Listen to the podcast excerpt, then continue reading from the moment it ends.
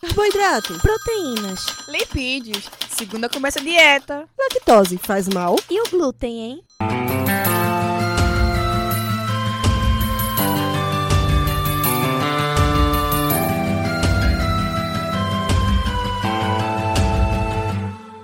Começa agora mais um Alimenta Cast.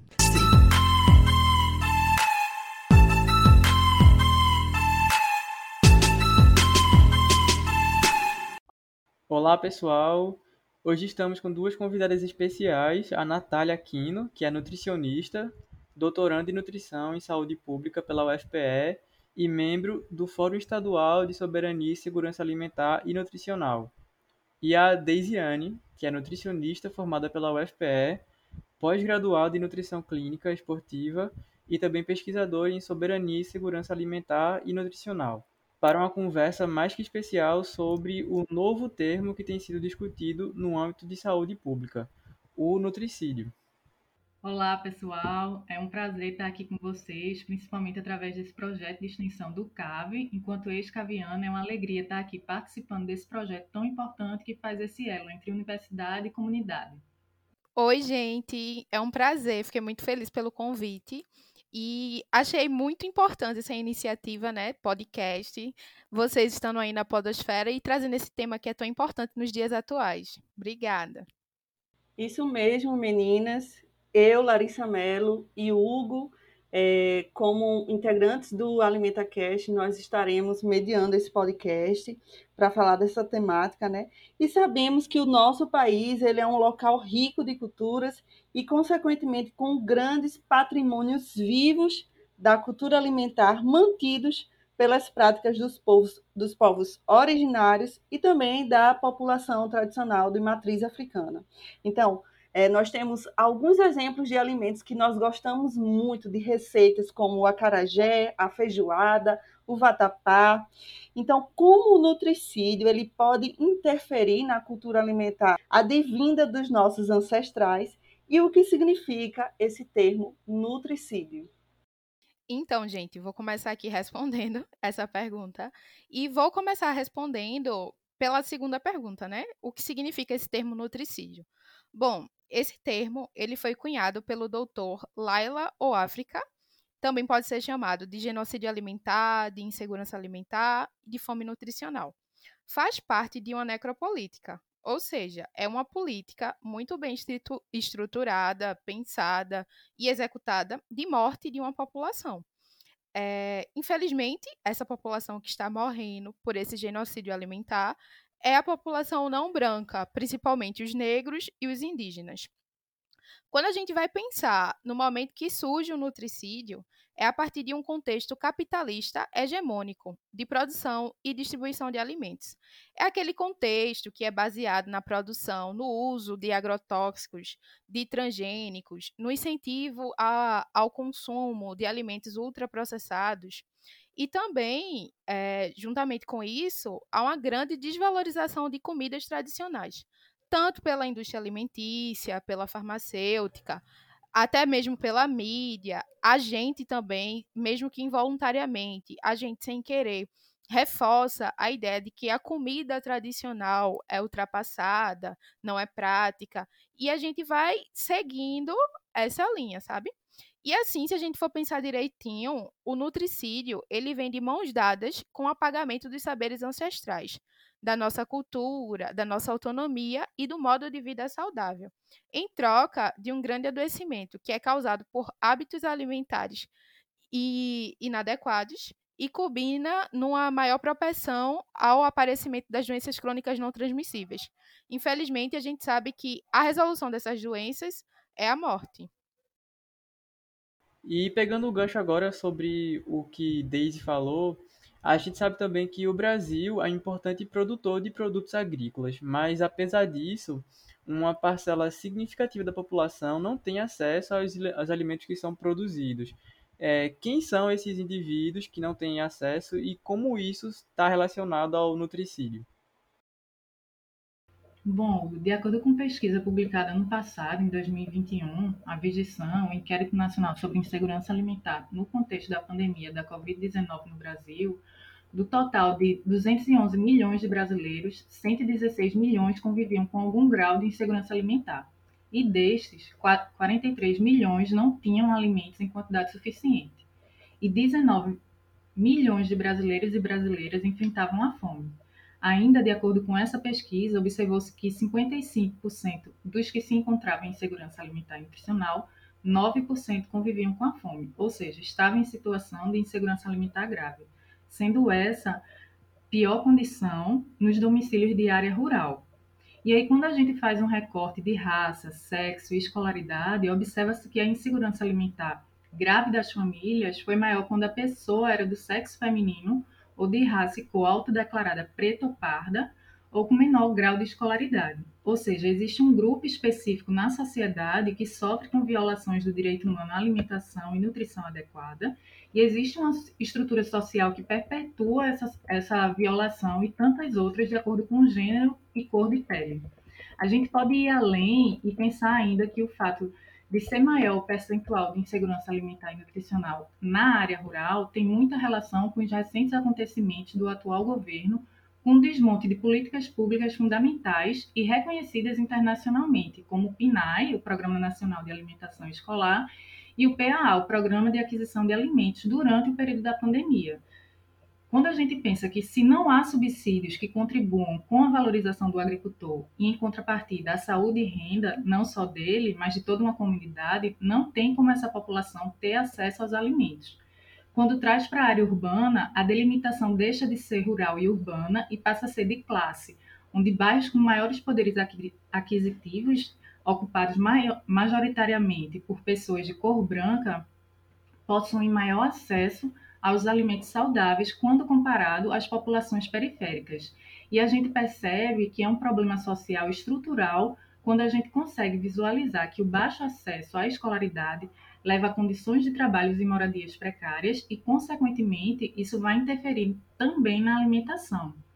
E quando a gente observa que não existe subsídios para a circulação de alimentos saudáveis, ao mesmo tempo que não existe taxação dos alimentos ultraprocessados, podemos notar que as pessoas mais vulneráveis sofrem da má alimentação pela dificuldade no acesso aos alimentos saudáveis, ao mesmo tempo que dispõem de uma alta de demanda de alimentos ultraprocessados.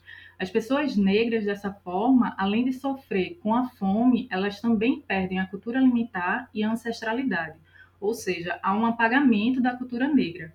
O antropólogo Roberto da Mata diz que nós podemos conhecer um povo e sua cultura pelo alimento, mas se há um genocídio de um povo, como é que a gente vai conhecer eles? Natália, essa sua fala foi muito forte e esses dados, eles são muito marcantes, porque mesmo após anos de alertas, né, de, do grande Josué de Castro, de João Cabral de Melo Neto, a gente ainda tem esse contexto de insegurança alimentar e nutricional, sobretudo agora na pandemia, que foi ainda mais né, agravado. Então, entrando nesse, nesse contexto, nesse cenário de insegurança, nós sabemos que nos últimos três anos foram aprovados em torno de 1.529 novos tipos de agrotóxicos no nosso país. E qual é a relação desse acontecimento com o nutricídio? Então, gente, é... eu vou falar aqui um pouquinho, mais o contexto um pouco histórico para a gente começar a pensar e vou abrir uma série de questionamentos. Se a gente for parar para ver, é sempre necessário fazer esse recorte racial, como Natália falou. É, quando a gente vai falar de produção agrícola, é, a gente pode pensar em, em, dois braços principais. O primeiro seria o sistema agroexportador e a agricultura familiar. Quem é que alimenta a população?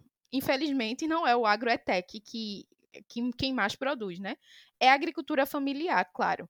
Mas qual é a lógica do agro produzir tanto para exportar? Eu vou deixar esse questionamento aberto e eu peço para que a gente volte e pense um pouquinho como era que acontecia nos tempos de, das capitanias hereditárias. quando a gente começa a pensar qual era a finalidade naquela época do Brasil colônia em produzir tantos alimentos, era justamente para exportar, né? O Brasil, é, ele era visto como uma colônia bem desenvolvida justamente porque trazia isso. Eles conseguiam produzir muito, explorar nossas terras e exportar. Os tempos foram passando, a gente deixou de ser colônia, porém, a gente ainda vive com esse pensamento de colônia, que o desenvolvimento é para fora, não para dentro. É, se a gente for parar para pensar, a nossa produção vai para terceiros, não vai para alimentar os povos, né? Porque, infelizmente, quem consegue alimentar é a agricultura familiar, que tem pouco incentivo. Então, vamos refletir mais uma vez naquela época, quem tinha acesso aos melhores alimentos era a população branca. E quem era que se virava com que com que tinha, né? Era a população não branca, ou seja, as pessoas que foram escravizadas, as pessoas negras e os povos indígenas. E hoje, na atualidade, quem são as maiores vítimas de nutricídio? Eu acho que eu nem preciso complementar, né? Que já dá para saber quem é. E é nesse momento que eu faço essa pergunta: como foi que a gente deixou passar mais de 1.529 tipos de agrotóxicos? Bom, segue essa mesma linha de raciocínio. De quem era a tomada de decisão na época do Brasil colônia? Era da população branca, de linhagem europeia. E hoje, quem é que decide por nós? Não são os povos indígenas, não são os povos descendentes de africanos. Então, quem é? É essa mesma lógica e essa mesma mentalidade de antigamente. Os homens brancos, cis e héteros faz é, é essa decisão. A diferença é quem coloca eles no poder é a gente, né? A gente que coloca no topo dessa tomada de decisão. Mas ainda pergunto, como foi que a gente deixou passar 1.529 novos tipos de venenos? Bom, a gente estava preocupado nesses últimos três anos em não matar nossa população de fome. Em 2018, nós voltamos para o mapa da fome. O país virou essa baderna mergulhada de fake news. Veio a pandemia. Não tivemos boas respostas naquela situação de calamidade a vacina tardou muito para chegar e quando chegou, chegou coberta de fake news mais uma vez. E estamos aqui, né? Mais de dois anos de pandemia e continuamos um pouco sem rumo. Porque é um dilema, um dilema um pouco injusto. Porque quem pode ajudar a população não ajuda, sabe? O professor Josué de Castro já dizia: é aquele dilema do pão ou aço. Ou o povo trabalha, se expõe mais ainda a esse vírus e, e vai à luta para não morrer de fome. E a parte que é mais triste é que mesmo conseguindo o direito, né, de comprar o seu pão, tendo essa renda, vai morrer envenenado, porque são muito agrotóxicos. E, e também esses alimentos que são mais acessíveis, são mais midiáticos, o que chega primeiro na mesa do consumidor, infelizmente, são os alimentos ultraprocessados. É, então, aproveitando essa fala muito importante da Daisy, é, a gente pode dizer que o nutricídio ele tem uma ligação com o racismo? O nutricídio é basicamente isso, Hugo. Porque se a gente for parar para ver o que seria, assim, o nutricídio, né? É o genocídio através do alimento, né? E quem é a população que tem acesso aos piores tipos de alimentos, que são os, os ultraprocessados? É a população negra infelizmente, também a população indígena. Há um apagamento todo nessa, nessa questão de, de alimentação tradicional, porque é um conjunto, né? Como eu tinha falado antes, é uma necropolítica. Então, o que seria uma necropolítica? É um plano político muito bem estruturado, pensado e executado para acabar com a população. E uma dessas é fazer esse apagamento das memórias alimentares, da tradição, para que aquele povo não sobreviva. Então é basicamente isso. Tem tudo a ver com racismo. A gente, quando fala muito de racismo, a gente pensa logo de imediato da população negra. Mas não só a população negra está nesse meio. Aqui no Brasil, a gente tem a situação indígena, que também é uma coisa absurda, é uma falta de respeito horrenda. É racismo também, sabe? Então, assim, quando a gente vai pensar em nutricídio, é basicamente isso: o genocídio de uma população mais vulnerável. E essa população mais vulnerável é a população negra, pobre, periférica e a população indígena. Daisy, e eu complemento, eu acho que é, isso que você trouxe abriu ainda mais minha mente no contexto de que não é só também excluir por total o alimento, a receita, mas também esse processo de gourmetização, sabe? De pegar a tapioca, por exemplo, que é super tradicional, né? E gourmetizar ela, transformar, ressignificar aquela receita que é original daquele povo. Enfim, não só a tapioca, mas a gente vê esse processo de gourmetização em várias receitas tradicionais, infelizmente. Sim, tá certo. Eu tava esperando Natália falar alguma coisa. Mas é basicamente isso, Lari. É, o que acontece muito é essa gourmetização de receitas tradicionais, né? Porque como se não baixasse o tradicional ser o suficiente, as pessoas tentam, fazem de tudo para dizer que aquilo está ultrapassado. O que a gente percebe é uma corrente nova vindo de que as comidas tradicionais são comidas mais calóricas, são comidas que têm alta concentração de açúcar, de gordura. Isso é tudo falácia da mídia, querendo culpar os saberes ancestrais do, do grande adoecimento da população, quando na verdade a gente sabe que não. O que está causando o adoecimento e morte da população não são as comidas tradicionais, como por exemplo a feijoada que você citou, o vatapá, o acarajé, não é isso que está causando. O que causa é esse elevado consumo de alimentos ultraprocessados, que é o refrigerante, que é o miojo, que é o biscoito. E isso é, não é falado muito porque é o que mais vende, sabe? E a gente sabe que lá no Congresso a gente tem essa bancada ruralista que quer vender a todo custo e tudo. E a indústria alimentícia, ela caminha muito de mãos dadas, né, com a bancada ruralista. Então é basicamente isso. É esse apagamento de toda toda a ancestralidade, de toda a comida tradicional. E além de apagar essas memórias, é dizer que aquilo tá errado, tá entendendo? É todo um projeto político que está sendo muito bem executado. Isso, Deise Larissa. Eu acho que quando Larissa coloca essa parte da gourmetização, está é, muito relacionado também ao, ao apagamento, ao esvaziamento da cultura alimentar, que tem toda uma tradição, uma ancestralidade que atravessa as pessoas. E aí é uma forma de, de se apropriar também de uma cultura alimentar que, ao mesmo tempo que eles se apropriam, eles também apagam essa cultura alimentar. Ou seja, é, de todas as formas, tenta apagar, tenta é, matar uma população, uma determinada população. É, deixando de lado agora um pouco desse debate sobre a cultura, como o nutricídio pode afetar mais as questões de saúde dessas populações mais vulneráveis?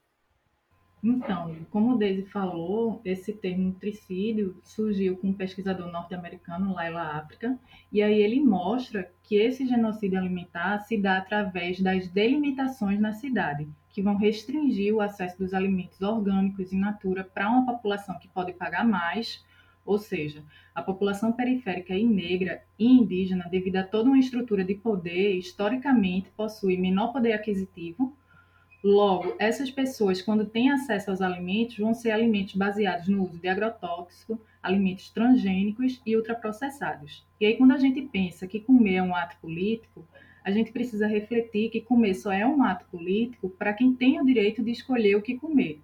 A liberdade de escolher o que colocar no prato não é um privilégio de todo mundo. Quando a gente observa que os territórios são delimitados em todas as formas, especialmente no direito à cidade, e além disso, é importante destacar aqui que a maioria da população se tornou praticamente refém da indústria de alimentos, da bancada ruralista, como Deise já citou, e do monopólio de empresas, uma vez que são eles quem decidem o que, quando e quanto vamos e quanto a gente vai comer. E aí, de acordo com a pesquisa da Vigitel, essa de 2019, menos de um terço da população consome frutas e hortaliças na frequência ideal, o percentual de pessoas que consomem pelo menos 5 porções diárias desse tipo de alimento, como recomendado pela OMS, é de 27% entre a população branca e 20% entre a população negra. E aí, quando a gente reflete que apenas em 2010 o Brasil tornou a alimentação um direito humano, vê o resultado dessas pesquisas que mostram que há uma desigualdade no acesso aos alimentos e um apagamento da cultura alimentar da população negra. Quando essa população tem acesso majoritário aos alimentos ultraprocessados, ao mesmo tempo que, obviamente, vai ter um aumento da prevalência de hipertensão arterial, excesso de peso, diabetes mellitus, das doenças cardiovasculares, nessa população, quando comparada à população branca. E eu falei né, anteriormente que a pandemia ela intensificou esse contexto de insegurança alimentar e nutricional no nosso país. Mas como que a pandemia ela aumentou a vulnerabilidade das pessoas ao nutricídio? Bom, então, por muito tempo a gente escutou dizer que estamos no mesmo barco. Era, era uma coisa que foi propagada em tudo que era mídia social, na televisão. Ah, estamos no mesmo barco, estamos no mesmo barco. Quando na verdade não foi bem assim, né? A gente tava todo mundo junto no mesmo mar, mas alguns estavam no transatlântico, outros estavam estavam e ainda estão, né, num cruzeiro, como por exemplo de Wesley Safadão, Open Bar, Open Food, aproveitando a pandemia rolando. E muita gente foi solto nesse mar apenas de jangada. E eu ainda complemento dizendo que teve gente que foi jogado nesse mar da pandemia para apenas nadar, sobreviver da forma que, que pudesse, sabe? Todo mundo está passando por uma pandemia, mas todo mundo não está nessa mesma situação. Muita gente perdeu seus empregos, está tendo que se virar da informalidade. Aí chega mais uma vez o papel da mídia dizendo que ah, empreender é a chave do sucesso no futuro, quando na verdade as pessoas estão sendo obrigadas a, a empreender para buscar alguma forma de renda. Infelizmente, essa renda está sendo comprometida de alguma forma. E a gente sabe que a renda, esse poder de aquisição, é um dos principais fatores de acesso a alimentos. E, estando de alguma forma comprometida, esse acesso aos alimentos também vai estar comprometido. Então, assim, outra coisa que é bem sabido é que quanto maior é a renda, maior é a situação de segurança alimentar. E quem não tem essa renda fixa? E quem está precisando empreender? E quem está precisando inovar? E quem está nessa informalidade, vivendo do que pode? Fica muito difícil, né, minha gente? E se a gente for pensar, quem é que deve assegurar esse direito humano à população? É o governo, através da assistência social. A assistência social do país, ele deveria assistir essa população mais vulnerável, para que pelo menos pudesse fazer algumas refeições dignas durante o dia. E onde é que está essas políticas de transferência de renda? E como é que elas estão? A gente vê um desmonte de todo esse sistema de assistência social e vê como é que a nossa, a nossa política, de maneira geral, está extremamente sucateada e como piorou bastante nesse período da pandemia. Outro fator que influencia muito na segurança alimentar é o grau de escolaridade. Quanto mais elevado esse grau de escolaridade for, maior é a segurança alimentar, né? A evasão escolar durante esse período, principalmente por falta de equipamentos com acesso à internet, foi absurda. E por falar em escola, muitas crianças iam para a escola por conta da merenda escolar. E durante esse período de pandemia, durante esse período que muita gente teve aula remota, como foi que ficou? Quais foram as medidas que foram adotadas para garantir que a merenda escolar fosse entregue? Então, o que a gente percebe, como eu já falei anteriormente, é tudo uma questão de, de necropolítica. É uma política que está levando à morte da população. E quando a gente vai falar um pouquinho sobre esse aumento da vulnerabilidade ao nutricídio, a gente tem que ampliar. Não é só o acesso ao alimento, é todo o conjunto, sabe? E a população da gente está muito desassistida. E como eu falei anteriormente, a gente está no mesmo mar, mas nem todo mundo está com as mesmas embarcações. E tem gente que não está com embarcação nenhuma, né? Está apenas nadando e muita gente não sabe nem nadar. Então é isso, a gente tem que pensar a alimentação em todas as dimensões possíveis e entender mais ou menos como é que está funcionando aqui no, no país. É isso. E o que era ruim ficou pior, né? Porque esse aumento de combustível, aumento de comida, do preço da comida, a pessoa vai uma semana para o mercado, na próxima já é outro preço. Exatamente, exatamente. Não é, é, é muito complicado. Viver no Brasil não é para iniciante, não. Complicado. E o problema, só, só um adendozinho, é, Lari.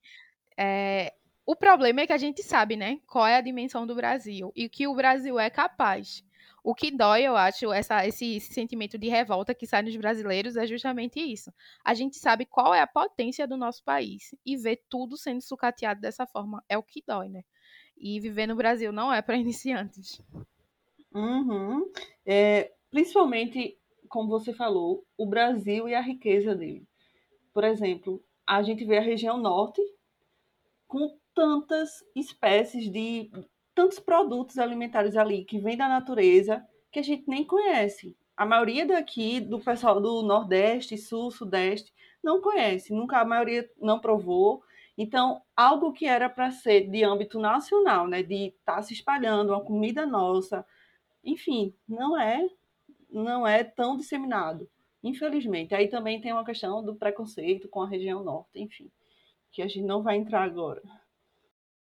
Até aproveitando essa fala, é, ainda sobre aquela conversa da exportação, né, do período colonial que a gente tem que de exploração, que tudo que é nosso aqui é levado para fora e não é valorizado aqui.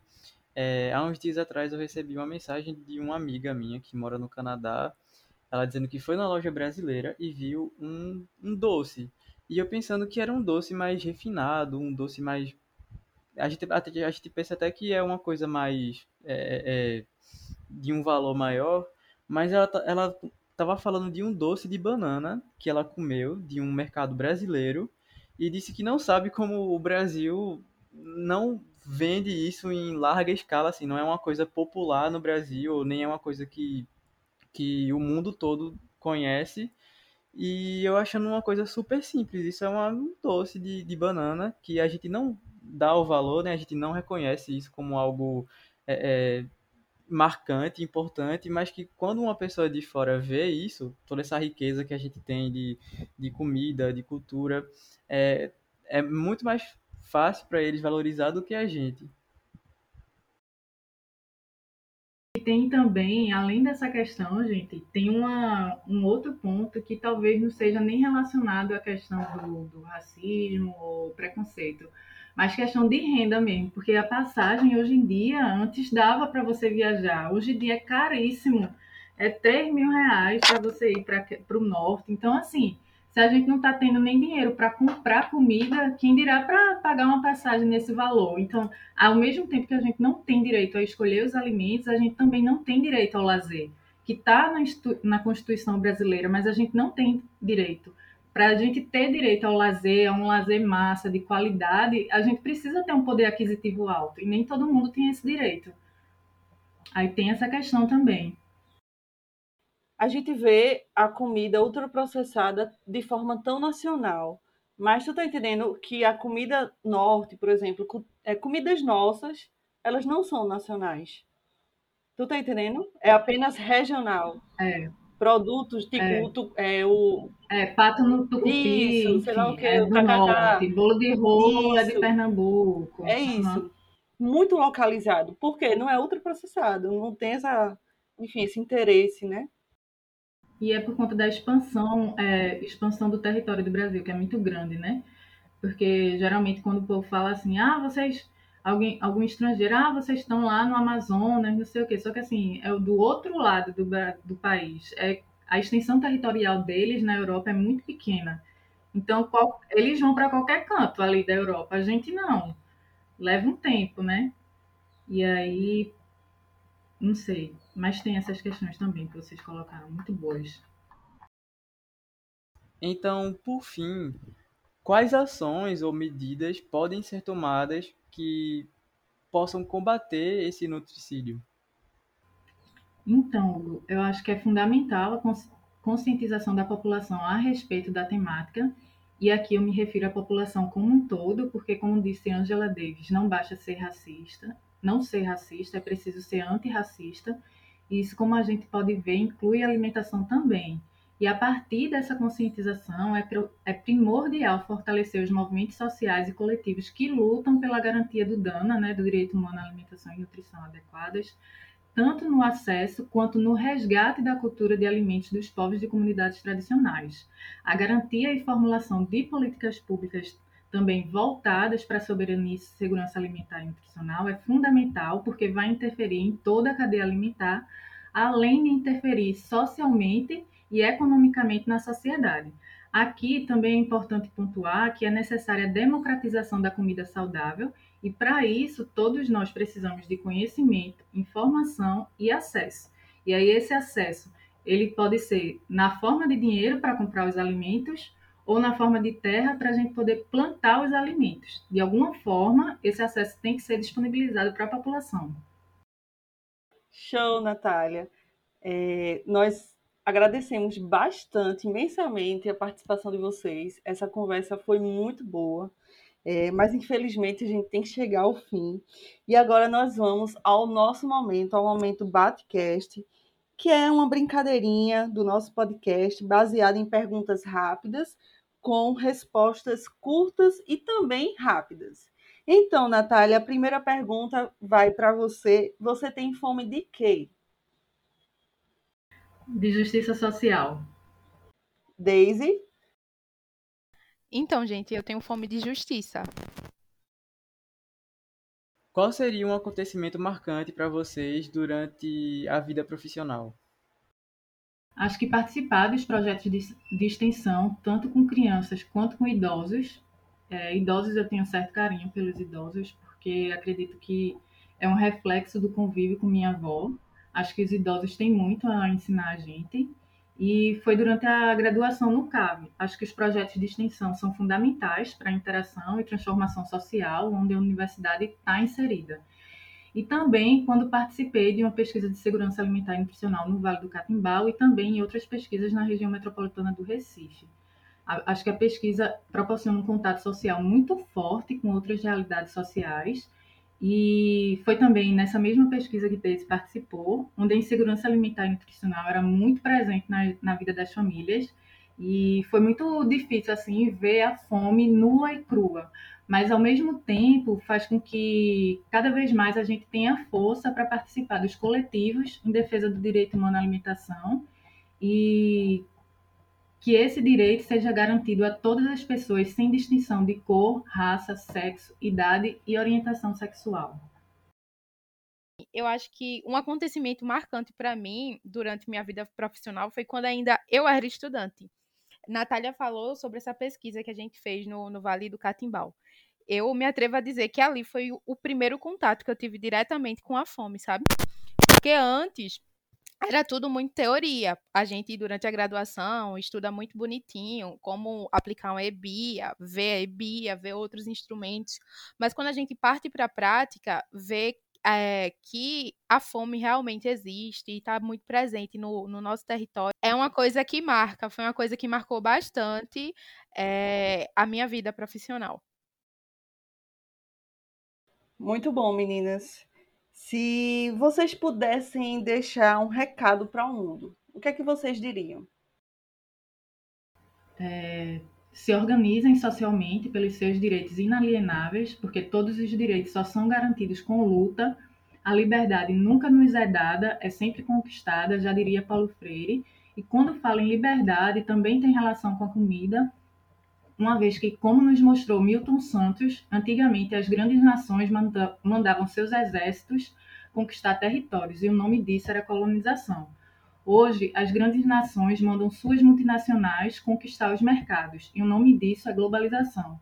A democratização da alimentação só existirá a partir da luta em defesa da soberania e segurança alimentar e nutricional. Então, se eu pudesse deixar um, um recado para o mundo, seria para que a gente possa enxergar quais foram os nossos erros no passado, para não continuar fazendo o mesmo no presente e para que assim haja um futuro próspero.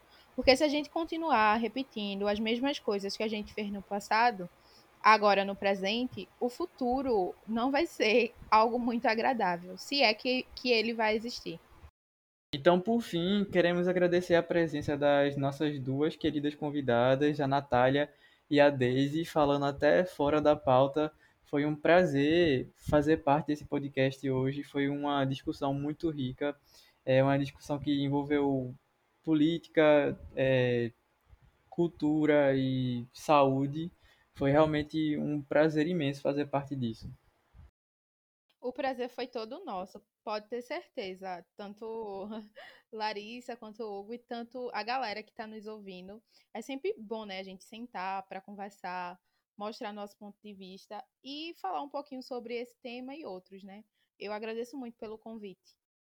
Assim como o estou muito agradecida pelo convite e pela oportunidade de estar tendo essa conversa aqui com vocês, com Larissa e Hugo, e para todos que vão ouvir a gente. É sempre muito bom é, trocar figurinhas por, por qualquer temática que envolva a saúde pública. E também queremos agradecer a você que nos escuta. É, sigam nas redes sociais, arroba AlimentaCast e arroba Saúde. E até o próximo AlimentaCast. AlimentaCast.